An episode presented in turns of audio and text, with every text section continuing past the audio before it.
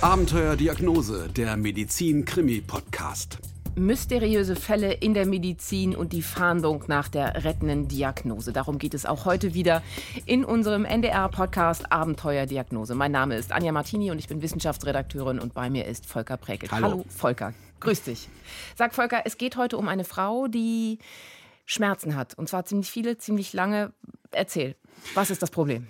Es ist eine junge Frau, die in Aachen lebt und ähm, ich kann mich noch gut an das Vorgespräch erinnern. Ich bin nach Aachen gefahren und es war in der Adventszeit. Wir saßen da zusammen in der kleinen Wohnküche in der Neubauwohnung und äh, ähm, die Advents Kekse waren so in Griffweite, aber auch ein Regal mit ganz vielen medizinischen Büchern. Und mhm. äh, da merkte ich schon sofort halt eigentlich, also das ist eine junge Frau, die sehr gekämpft hat, äh, nicht nur gegen die Krankheit, sondern sich auch, äh, um sich ein medizinisches Wissen zu erwerben, um möglicherweise selbst eine entscheidende Rolle spielen zu können bei dem Weg, auf dem Weg zur Diagnose. Aber ich will nicht zu viel vorwegnehmen. Okay. Ähm, ich sag mal, wie sie heißt. Sie heißt äh, Diane Seber, äh, damals Mitte 30. Ähm, sie kommt aus einem kleinen Dorf in der Nähe von Aachen, das heißt Linnig, hat neun Geschwister und ähm, naja, 30 Kilometer etwa bis Aachen. Und diese 30 Kilometer nach Aachen mit dem Auto, die sind den Eltern schon vertraut, denn als Kind ist sie schon oft in der Aachener Uniklinik gelandet. Und äh, ich glaube, sie war drei, als sie zum ersten Mal ins Klinikum eingeliefert wurde wurde. Und sie hat mir dann quasi so ein bisschen in den Notizblock äh, diktiert, dass ein Arzt zu ihr gesagt hat, Sie sind ja hier gewissermaßen schon ein Urgestein, das Nesthäkchen der Klinik. Und naja, das klingt zwar nett, aber eigentlich bedeutet das auch, dass sie. Das klingt nicht gut, oder? Nee. Also ich meine, als Kind schon ständig in der Uniklinik zu Gast zu sein, das ist. Ähm Genau, und das vergisst man natürlich auch nicht. Sie hat irgendwann mal mhm. gesagt, glaube ich, also insgesamt so ein, ein, ein halbes Jahr meines äh, Kinderlebens war ich also wirklich, äh, wenn man das zusammenrechnet, war, war ich im Krankenhaus. Und weswegen? Wegen Fieberschüben, wegen Erbrechen und Magenschmerzen. Äh, sie hatte mit zehn schon die erste Magenspiegelung, immer wieder schreckliche Beinschmerzen, Schwierigkeiten mit dem Treppensteigen, hat viel mhm. geweint als Kind. Aber trotz alledem macht sie unheimlich gerne Sport, vor allem Fußball. Ich habe mal ein Foto von ihr bekommen, das hat sie mir gemailt und äh, da steht sie so im gelb-blauen Trikot des lokalen Fußballvereins, also voller Optimismus und voller Hoffnung und bestimmt kann sich ihr Trainer noch an sie erinnern, denn der machte eines Tages eine wirklich rätselhafte Entdeckung. Wenn man Leistungssport gemacht hat, was ich ja damals gemacht habe, ich habe Fußball gespielt, da hatte ich das auch dann immer, dass ich nicht geschwitzt habe. Sie hat nicht geschwitzt. Auch im Sommer nicht. Auch im Sommer nicht. Und das hat natürlich alle verblüfft, die Freundinnen und den Trainer und äh, später auch die Lehrer. Da hat aber keiner weiter drüber nachgedacht. Man hat so gedacht, das ist halt so. Und genauso wenig ähm, hat man sich eigentlich aus den Schmerzen in den Beinen damals was gemacht. Das wurde so hingenommen. Und das war auch eine verrückte Geschichte, weil diese Schmerzen sind so heftig gewesen, so hat sie es mir beschrieben, dass sie jahrelang dagegen angerannt ist, indem sie nämlich läuft und läuft und läuft. 20 Kilometer hin, 20 Kilometer zurück, weil ich immer gemerkt habe, dieser Gegenschmerz, den ich ausgelöst habe, der hat dann irgendwie innerlich dazu geführt, oh, das wird besser. Im Sommer 1995, und da ist sie gerade elf Jahre alt, da passiert es dann zum ersten Mal in der Schule. Was passiert? Sie bricht im Unterricht zusammen und äh, sie kann sich auch erstmal gar nicht erinnern, was da eigentlich passiert ist. Sie ist ohnmächtig geworden und als sie wieder zu sich kommt, da steht eigentlich schon der Rettungswagen da und sie wird ins Krankenhaus gebracht. Das haben ihr die Lehrer wahrscheinlich erzählt, dass sie ohnmächtig geworden ist. Und was ist die Diagnose dann? Was war passiert mit ihr? Ja, die Diagnose bleibt sehr schwammig und nicht nur bei diesem Anfall, sondern auch bei späteren Anfällen. Mehrere. Ähm, ja, das geht so weiter halt eigentlich in den nächsten Jahren. Also es wird immer ähm, über Kreislaufprobleme halt spekuliert reguliert, aber so diese ähm, brennenden Schmerzen zum Beispiel in den Beinen und in den Armen, besonders bei der sportlichen Belastung, äh, das nehmen die Ärzte eigentlich nicht so richtig ernst. Und da gibt es immer dieses äh, berühmte Wort Wachstumsschmerzen, also ja. Bei Kindern. Mhm. Genau, und ähm, genau das war dann auch, das haben also die, die Kinderärzte äh, dann unisono eigentlich gesungen. Und ähm, auch, dass sie wie aus dem Nichts manchmal Schmerzen in der Nierengegend hatte, das wurde halt ähm, ignoriert. Dann hieß es dann, dann geht halt äh, rechtzeitig aufs Klo, den Satz hört sie dann. Sie haben gesagt, ich wäre eine Simulantin, ja. Und ich habe eigentlich immer recht gehabt, dass irgendwas nicht mit mir stimmt. Ein bisschen präziser wird es dann, als diese Anfälle schlimmer ähm, werden und sie immer wieder das Bewusstsein verliert, im Krankenhaus zu sich kommt und zum ersten Mal das Wort Synkopen hört. Also Synkope nicht musikalisch gemeint, sondern medizinisch gemeint und da sind wir dann bei Ohnmachtsanfällen, richtig? Genau, mhm. beim richtigen Kollaps sozusagen, Kreislaufkollaps. Und diese Synkopen, die treten in den folgenden Jahren häufiger auf und auch da können die Ärzte eine organische Ursache nicht finden und ähm, Tja, es gibt auch natürlich Stress mit den Ärzten, Konfrontationen, denn Diana ist klug. Sie informiert sich und hält oft genug dagegen. Und ähm, das mag ja nicht jeder Arzt gerne. Sie ist 19, als ein Kardiologe sie wieder mal in die Aachener Uniklinik überweist und dort entdecken die Ärzte etwas Ernsthaftes, nämlich Vorhofflimmern, eine Herzrhythmusstörung, bei der sich die Vorhöfe rasch und unkontrolliert bewegen. Deswegen sprechen die Ärzte dort von Flimmern. Und das sind wohl äh, die Ursachen für die Schwindelanfälle und für die plötzliche Ohnmacht. Sie hatte vor allem Herzrhythmusstörungen, also eine Verlangsamung, dass sie dann bewusstlos geworden ist, zum Beispiel wegen Herzrhythmusstörungen. Das klang jetzt wie die Stimme einer Ärztin, oder? Wer war das? Das ist eine junge Ärztin aus Aachen, Dr. Maike Dorn, und die kommt später ins Spiel. Aber ähm, es ist eigentlich ganz interessant, ihre Meinung zu hören, denn sie hat uns auch ein Interview zu dem Fall gegeben und sie weiß inzwischen so viel über Diana Seber, dass auch sie die ganze, ganze Krankengeschichte herunterbeten kann. Also Vorhofflimmern haben Sie mhm. festgestellt. Was kann man denn machen bei Vorhofflimmern, vor allen Dingen in so jungen Jahren? Gibt es da irgendwie Medikamente dagegen oder irgendwas in der Art? Ja, tatsächlich gibt es eine Medikamententherapie und die hat sie auch bekommen mit Marcumar.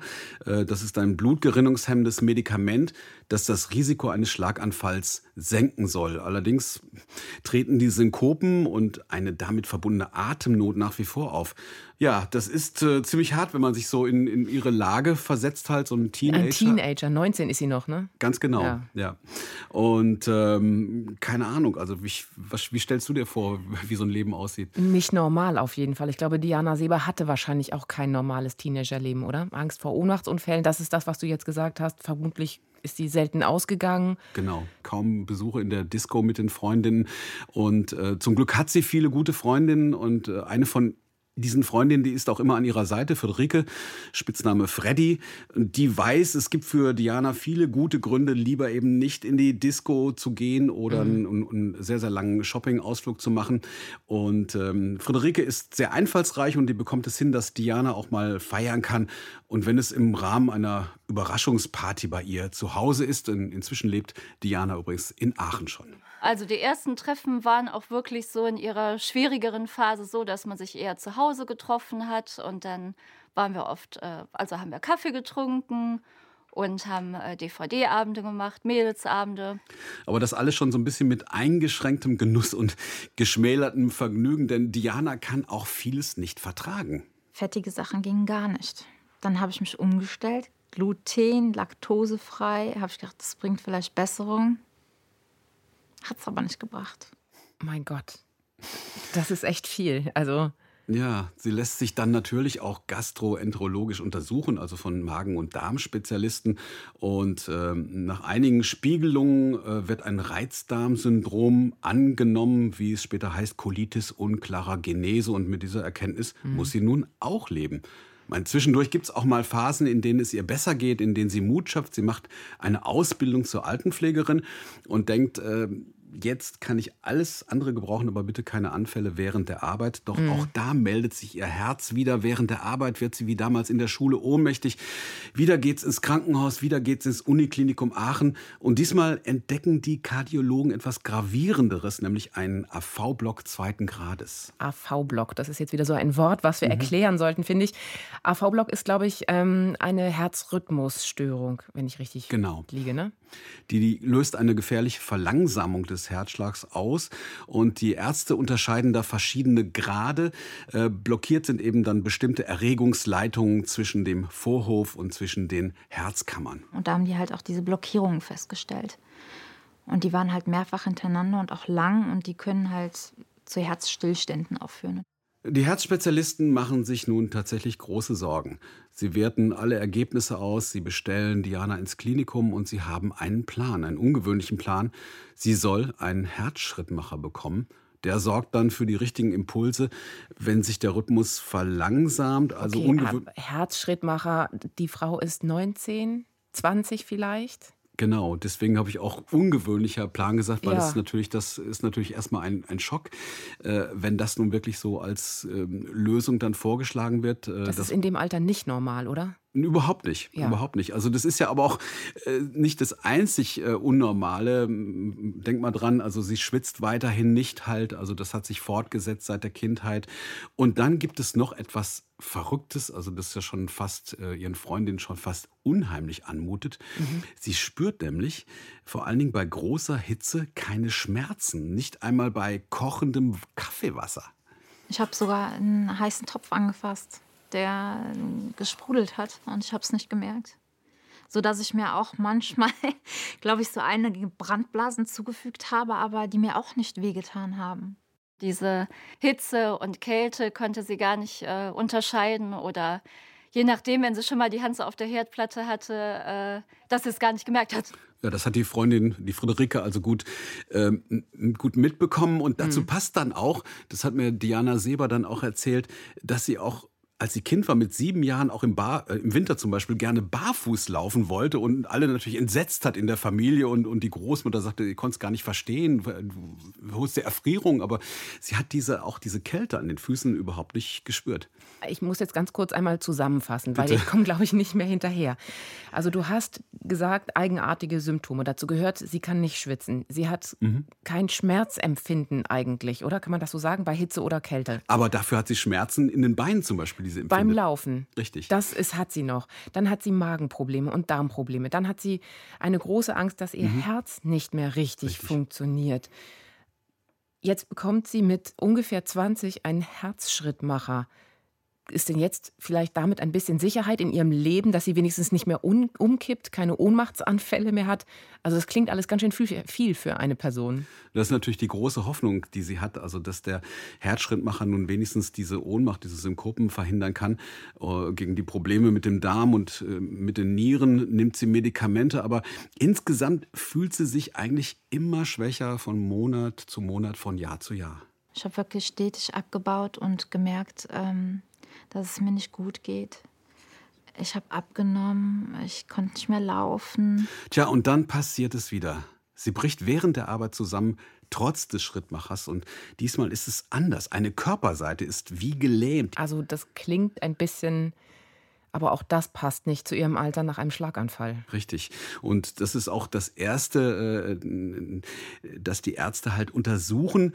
Ähm, sie gehen dem Verdacht auf einen Schlaganfall nach, als sie dann in der Notaufnahme wieder mal im Uniklinikum Aachen untersucht wird. Ähm, aber es ist kein Schlaganfall. Dann fragen sie sich, ist es doch wieder das Herz? Dann geht es ins Katheterlabor, aber auch dort finden die Ärzte nichts. Ihr Herz sieht eigentlich ganz normal aus. Also alles dreht sich wie verrückt im Kreis. Keine Ahnung, was macht man in so einer Situation? Mm, einen neuen Arzt suchen. Also irgendeinen Experten finden für, weiß ich nicht, was für ein Problem. Also Herz, alles. Also sie hat zunächst erstmal das wirklich Naheliegende gemacht. Also sie hat sich einen, einen, einen anderen Hausarzt gesucht. Und ähm, jetzt kommt äh, Stefan Keldenich ins Spiel. Dr. Mhm. Stefan Keldenich, ein versierter Allgemeinmediziner, dessen Praxis am Stadtrand von Aachen liegt. Und jetzt mal eine kurze Zwischenfrage an dich, Anja. Du kennst ja auch viele Medizinerinnen, Mediziner. Schauen die eigentlich Medizinsendungen oder gar Arztserien, sowas wie Grey's Anatomy oder Bettys Diagnose? Nein.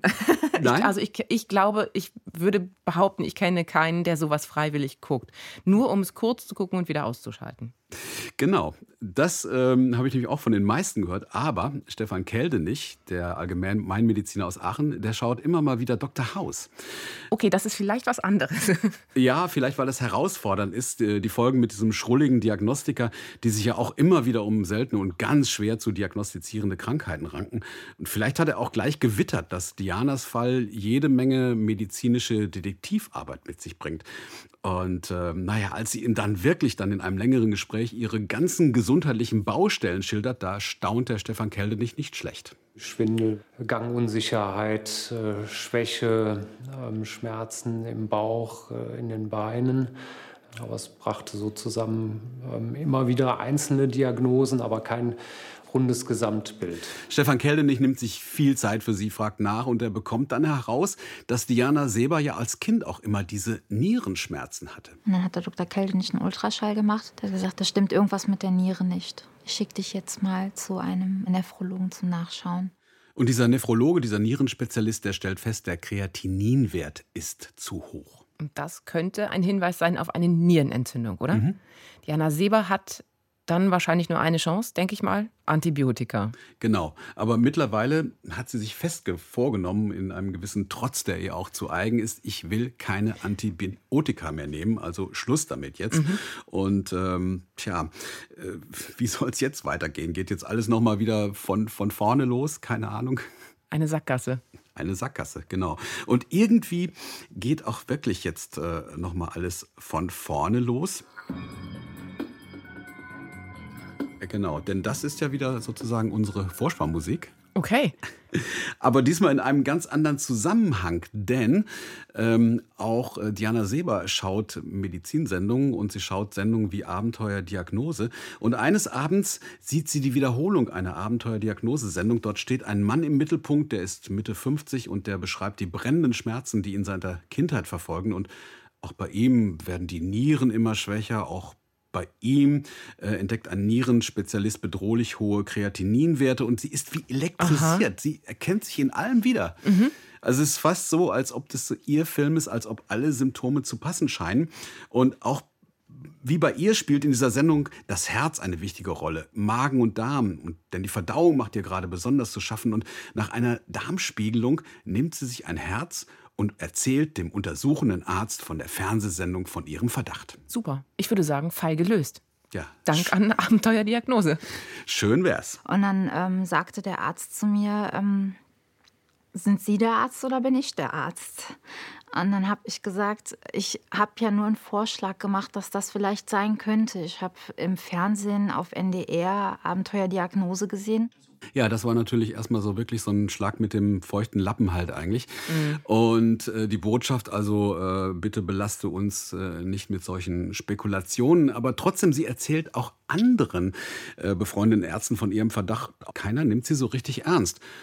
Und wozu führt das? Sie lässt irgendwann diese Verdachtsdiagnose für sich fallen. Sie spricht auch beim Hausarzt die Fernsehdiagnose gar nicht mehr an.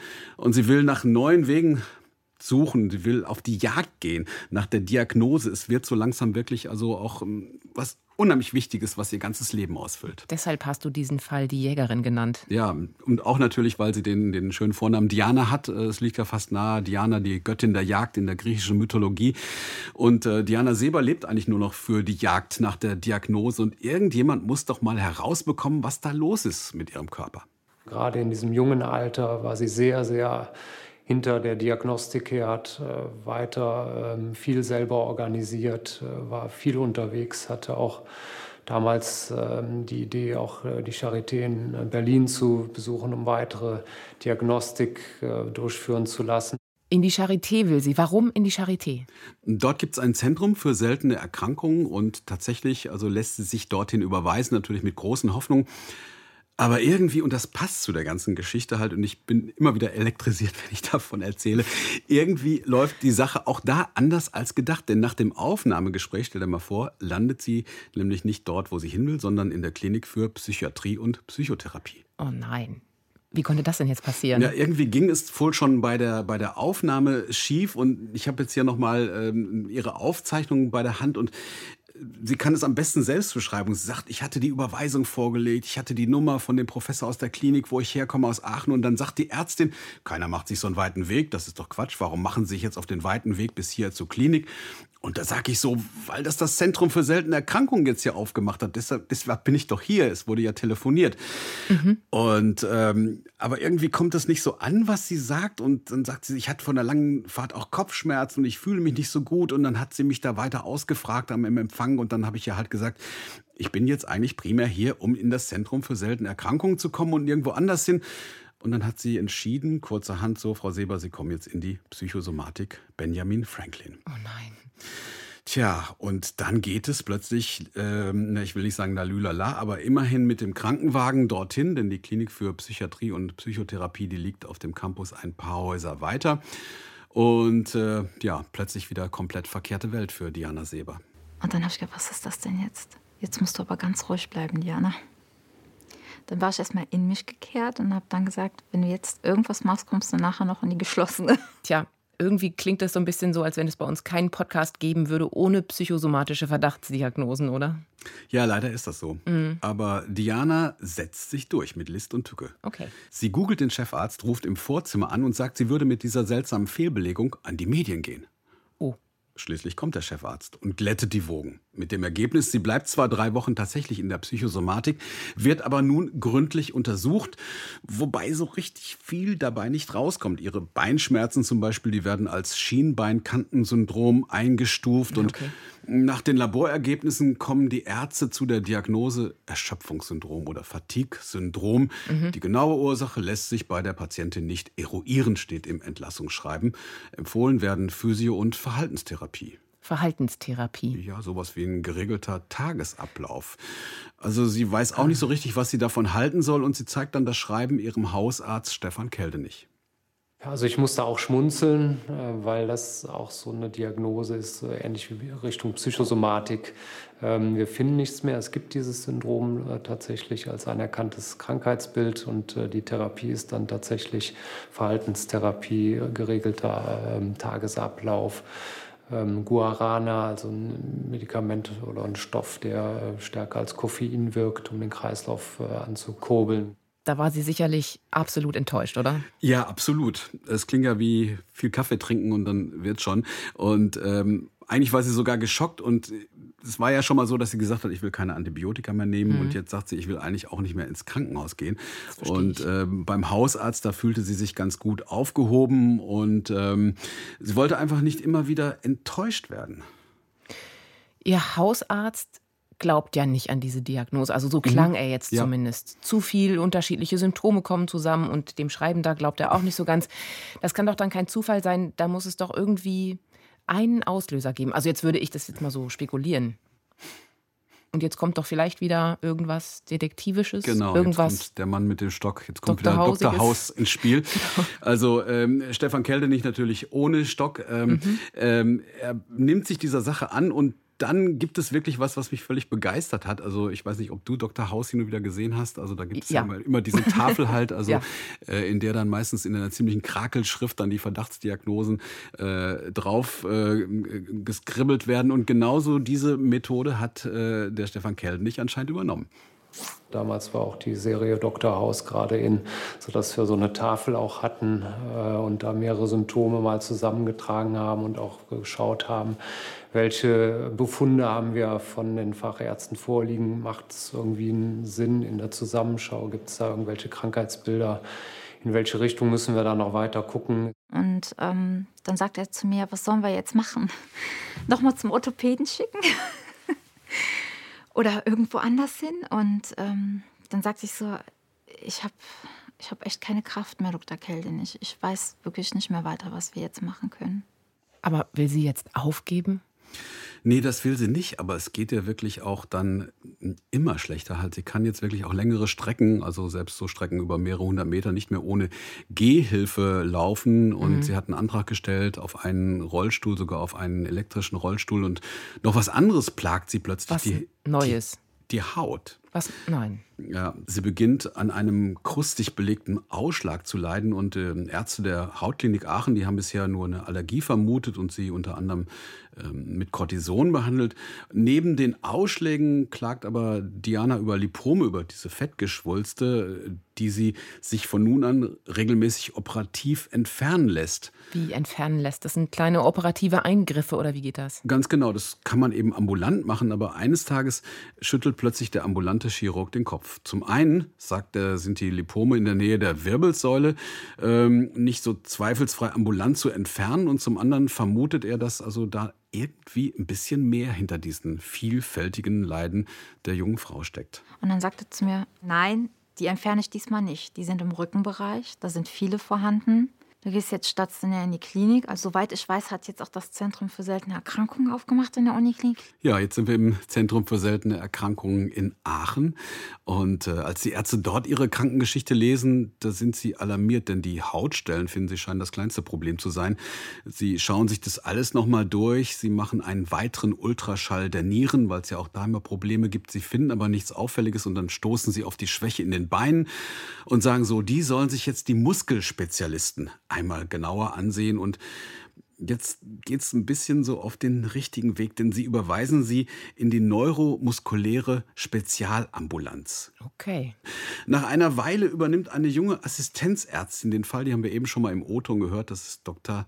Maike Dorn. Mhm. Und die hat sich schon in ihrer Doktorarbeit mit äh, vielen neuromuskulären Erkrankungen beschäftigt also mit dem Bereich des peripheren Nervensystems, der die Muskeln und die Nerven betrifft. Und das weiß sie, sind eigentlich fast alles seltene Krankungen, die dahinter stecken. Sie nimmt sich viel Zeit, sie setzt sich anderthalb Stunden mit Diana Seber hin und fragt ganz genau nach allen Symptomen.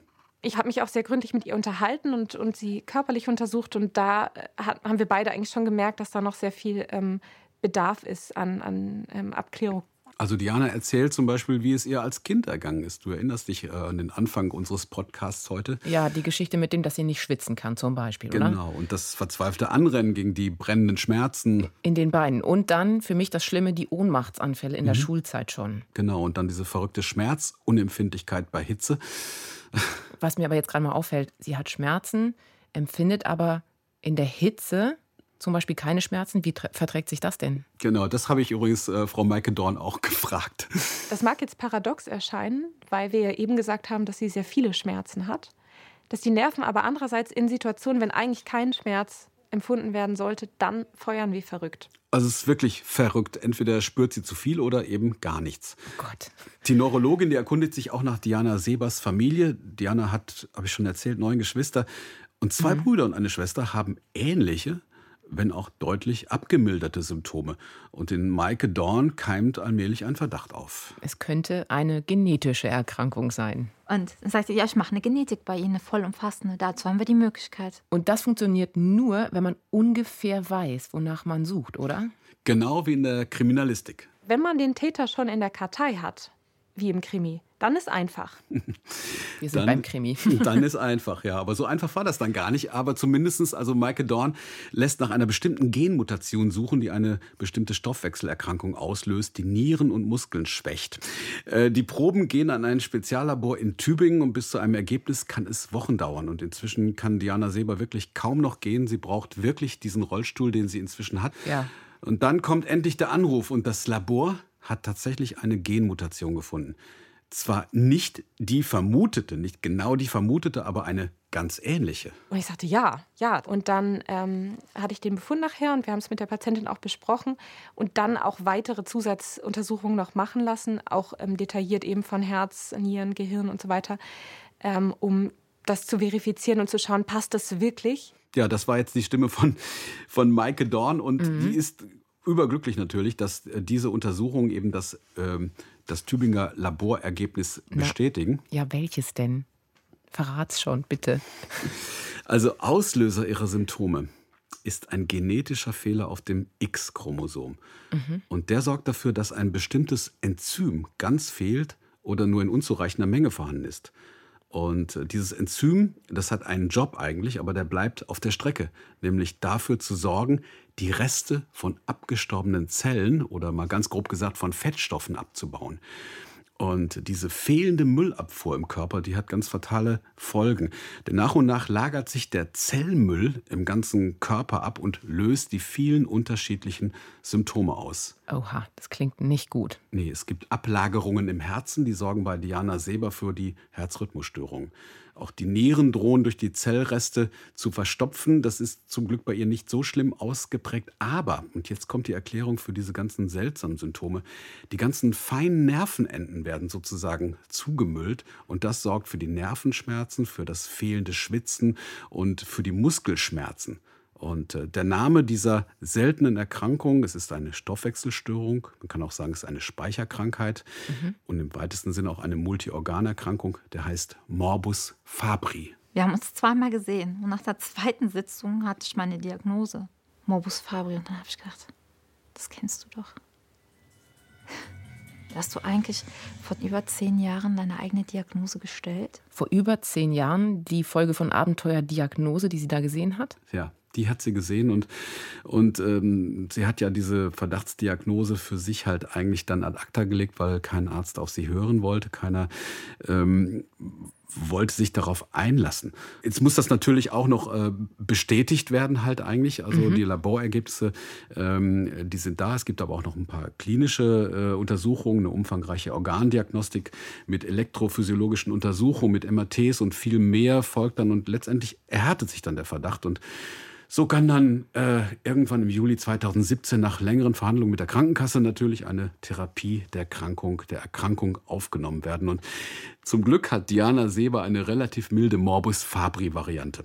Und ein Medikament sorgt jetzt dafür, dass das noch vorhandene Enzym gestärkt wird und das wirkt bei ihr eigentlich ganz gut. Also in der Tat, den Rollstuhl konnte sie inzwischen zurückgeben und auch die Schmerzen und die Magen- und Darmprobleme, die sind besser geworden. Sie möchte sehr gerne wieder anfangen zu arbeiten. Ähm, und äh, wenn das ihr Ziel ist, dann ist das auch mein Ziel. Also arbeiten wir dran. Ich kann wieder Dinge selber tun. Jetzt, äh, zwar gehe ich noch nicht einkaufen, das lasse ich mir immer noch zuschicken. aber ich kann jetzt mit meinen Freunden wieder aktiv am Leben teilnehmen. Das klingt aber doch jetzt schon viel positiver, oder? Ja, denn endlich ist das Rätsel gelöst und zum Glück äh, haben Diana Seber und ihre Ärzte, einige davon, die Suche nach der Diagnose nie aufgegeben. Und äh, sie ist tatsächlich jetzt in einem Job gelandet, ähm, der ihr sehr viel Spaß macht. Sie war ja Altenpflegerin, hat dann im zahnmedizinischen Bereich gearbeitet und sitzt jetzt wirklich im Patientenmanagement an der Uniklinik Aachen, unter anderem im Zentrum für seltene Erkrankungen. Ah, das erklärt auch die vielen Medizinbücher, die du entdeckt hast, glaube ich, oder? Ganz genau. Volker, dann danke ich dir für diesen, ich würde jetzt den mal so umschreiben, mysteriösen und sehr emotionalen Fall und freue mich auf die nächsten Fälle, denn ich weiß, dass die Kolleginnen von Visite und du, dass ihr noch viele Fälle in petto habt. Vielen Dank fürs Zuhören. Gerne. Das war er, der Abenteuerdiagnose Medizin Krimi Podcast für diesmal. Vielen Dank fürs Zuhören und bis ganz bald.